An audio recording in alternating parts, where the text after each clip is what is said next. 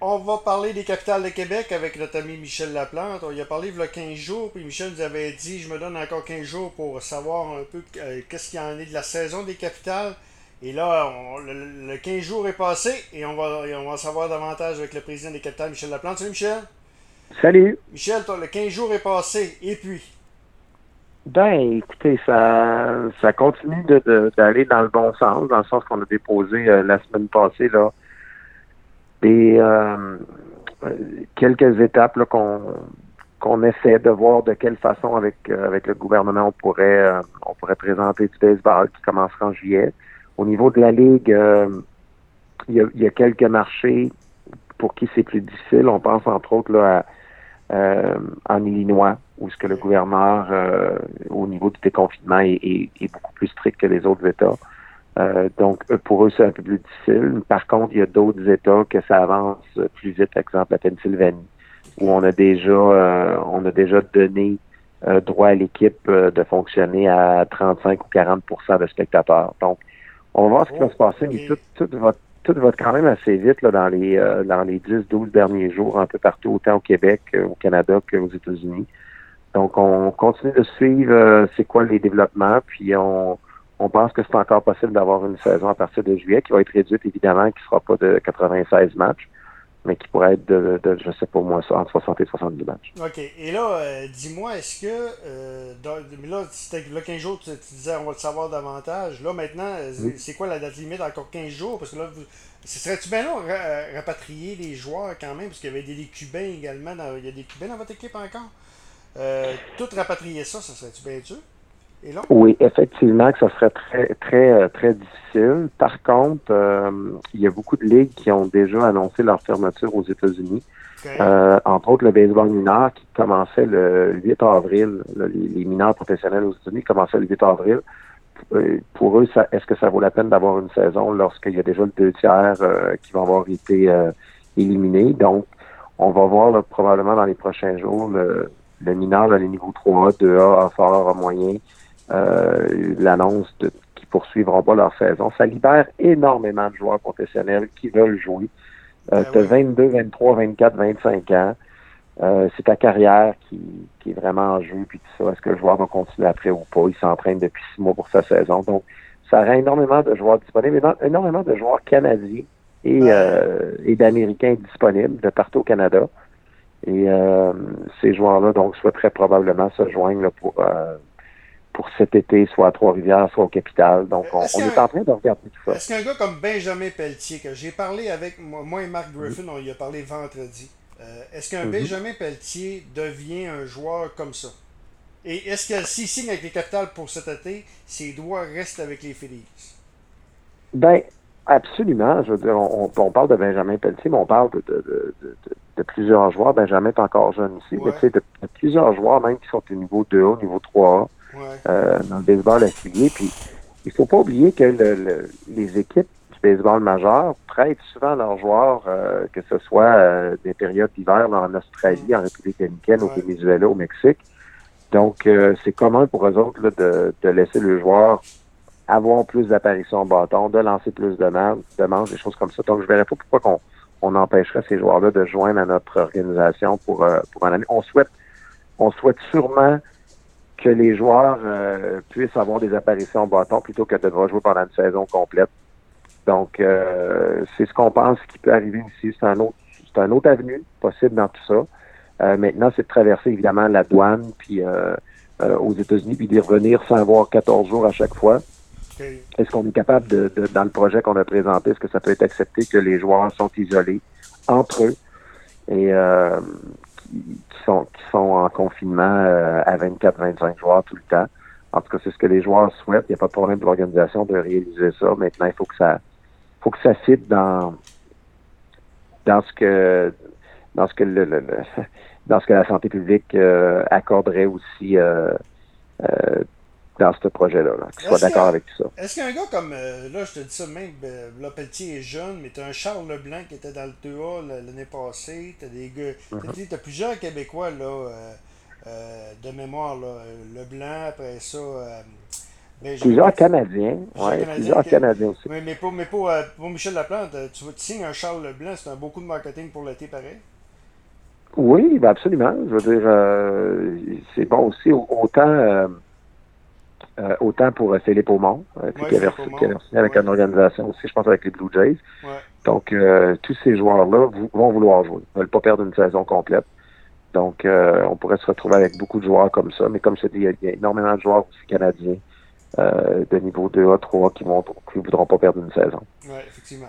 Marc, euh, pas Marc, mais euh, Michel, euh, je, veux, je veux te parler d'un deuxième avenue, Last Dance. Michael Jordan fait parler beaucoup de lui au cours mhm. des dernières semaines parce que c'est une superbe télésérie qui est sur Netflix et sur ESPN.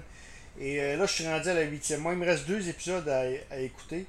Puis dans la télésérie, il parle de son passage au baseball avec la filiale de A des White Sox de Chicago. Puis j'ai appris au cours des dernières heures que tu l'as affronté à l'époque que tu jouais dans le baseball mineur. Euh, j'aimerais ça que tu m'en parles de cette expérience-là. D'abord, euh, Michael Jordan, on l'a vu pas mal. Est-ce qu'il aurait eu le talent pour se rendre dans les majeurs? Ben écoutez, un, il a annoncé à la fin, euh, vous allez le voir dans le document, pour ceux qui ne l'ont pas vu, ceux qui l'ont vu, on voit vraiment qu'à à la fin 80, 93, à, la fin 93, il décide de, de, partir dans le baseball pour jouer la saison 94. c'est c'est même si c'est un gars qui a joué high school, qui a joué un peu au collège ou au, baseball, ça remonte quand même à un break d'une douzaine d'années. Sauf que c'est un, c'est vraiment un bon athlète. Euh, il est dans un sport, par contre, le basketball, où ce que les, les, les, les, habiletés athlétiques sont développées au niveau de, la puissance, au niveau des jambes, puis la coordination, tout ça. Mais il n'y a pas nécessairement une coordination œil-main. Euh, Qu'est-ce que je veux dire par là? C'est c'est pas un joueur de tennis qui se transforme en frappeur, c'est pas un joueur de hockey qui se transforme en frappeur, c'est un joueur de basketball qui, qui, qui Donc, ça a été beaucoup, beaucoup de travail pour lui de, de, de, de pouvoir évoluer sur le, surtout là, sur le coup de bâton puis tout ça. Mais euh, comme je dis, c'est un bon athlète. Puis il a commencé la saison quand même euh, assez fort. Moi, je l'ai affronté là, une douzaine de fois. Puis euh, il, a, il, a, commencé sa saison où que, bon, il y avait plus de balles rapides, c'est un peu plus facile, mais l'épuisement de la saison. Je tu joues à chaque jour. Euh, il était suivi un peu partout. Il y avait des foules euh, tout le long, euh, tout le long de la saison. C'était rempli. Donc, il y a toute cette pression-là. évidemment que quand on, on s'est ajusté aussi, quand on a vu qu'il voyait pas bien la glissante puis le changement de vitesse, je pense qu'il a trouvé ça plus difficile. Mais comme n'importe qui aurait trouvé ça difficile. Maintenant, est-ce que si on lui avait donné deux, trois ans de pratique, il aurait fini par jouer dans le baseball majeur? Ben, les chances sont là. Je veux dire, c'est, c'est un gars qui mentalement est puis c'est un athlète supérieur à, ce, qu'on a presque jamais vu, dans le fond. Pourquoi il n'aurait pas trouvé une façon de? Moi, je pense qu'il y aurait pu. Il est euh, sérieux aussi. Euh, dans ce qu'on voit dans le documentaire, c'est un homme qui semblait avoir très sérieux. Euh, qui, semble. Écoute, mais de ce que j'ai pu. Tu vas me le confirmer, Michel. Au début, tu l'as mentionné, il a affronté des balles rapides. Par la suite, il y a eu des balles cassantes. Mais ce qu'on voit dans le documentaire, c'est qu'il travaillait tellement fort que vers le milieu de la saison, il, s'est ajouté aux balles cassantes. Oui, mais tu sais, sa moyenne a constamment baissé. il est parti là, dans le premier mois, il frappait 300, puis il a descendu, puis je pense qu'il a fini autour de 210, quelque chose comme ça. Sauf que le 2A, c'est un calibre qui est très, très, très difficile. Puis il avait pas le choix de le mettre dans le 2A pour la sécurité. Mais c'était, ça, ça lance euh, entre 90 et 95 000 C'est les, les prospects sont tous dans le 2A, donc euh, c'était pas euh, c'était pas évident pour lui de le faire. Sauf que défensivement, il s'améliorait. Euh, il joue au champ je pense, hein?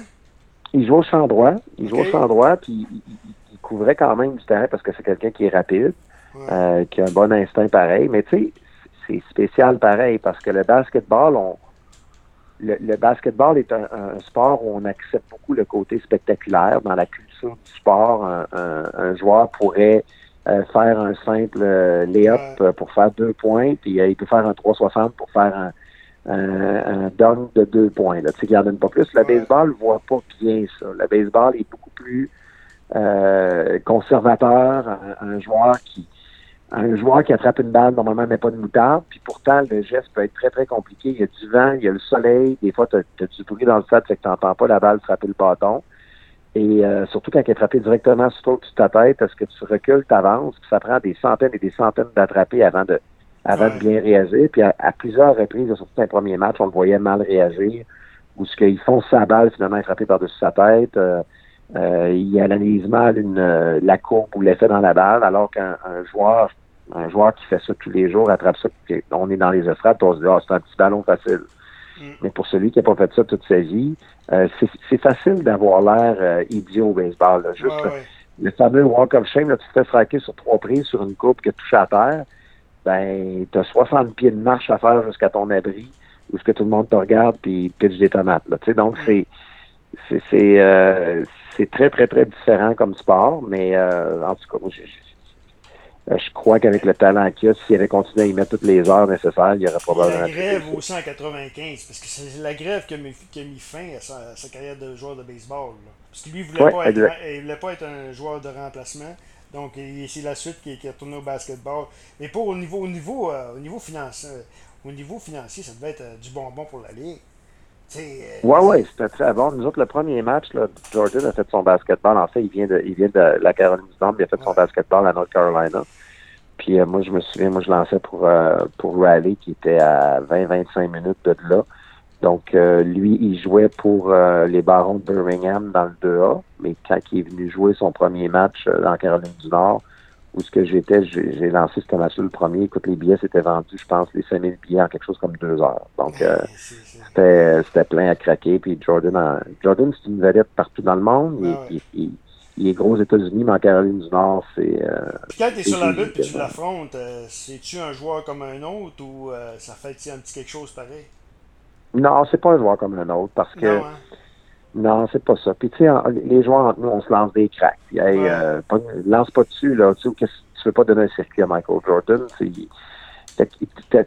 Dans le fond, tu as tout contre toi parce que tu lances à domicile, mais il y a un standing ovation quand il arrive au bâton. Ouais. Et, euh, et après ça, ben, tu l'affrontes de quelle façon? Tu, tu, veux lui donner une chance de frapper. En même temps, ben, tu es là pour gagner ton poste, tout, tout puis, puis gagner tes choses. Donc, euh, je me souviens, le premier pitch, je l'avais lancé un petit peu à l'intérieur, puis il avait dû se reculer, puis euh, tu sais, euh, il y avait eu comme une lourdeur là, dans le ah, son. c'est oh, c'est pas de la tête. Donc, c'est le fun quand même, parce que tu, bon, tu peux dire que bon, j'affronte Michael Jordan, mais en même temps, c'est euh, c'est pas une situation gagnante. Si tu le retires, ben c'est normal, toi tu joues à la balle depuis tout le temps, puis si tu le retires pas, ben hein, comment ça tu te fais frapper? Fait que c'est pas. Euh, je me souviens, d'un mineur, euh, c'était arrivé la même situation, je pense, avec il y avait Kevin Costner, puis il y avait Garth Brooks. Oui, oui, oui. Il n'y avait pas un euh, joueur aussi.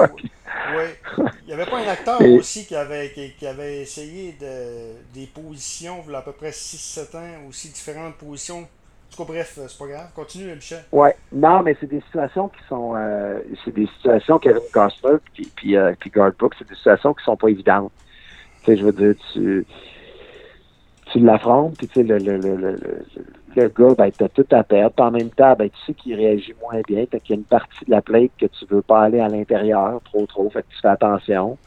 Euh, fait que euh, lancer quand tu dois être prudent, c'est pas un feeling qui est le fun. Là. Quand tu dis je voudrais pas blesser la personne, je voudrais pas l'atteindre, c'est euh, c'est pas toujours le fun. Ouais. Michel? D'ailleurs, juste pour juste pour continuer là-dessus, dans les camps d'entraînement, euh, on divise les équipes en deux, des fois. Puis là, tu pognes tes propres amis au bas, dans un match de préparation pour la saison. Les lanceurs détestent ça. Ils sont vraiment, vraiment pas à l'aise d'affronter le chum puis d'avoir peur de, de, de l'échapper un peu dedans. Ouais. Michel, merci beaucoup de cette expérience-là. Je suis bien content parce que moi, c'est une série que Michael Jordan, écoute, ça fascine l'imaginaire. Puis c'est une série que j'ai trouvé tellement bon que je savais pas que tu l'avais rencontré. Puis merci d'avoir partagé cette expérience. Ça fait plaisir. Bonne journée tout le monde. Le président des capitales, Michel Laplante.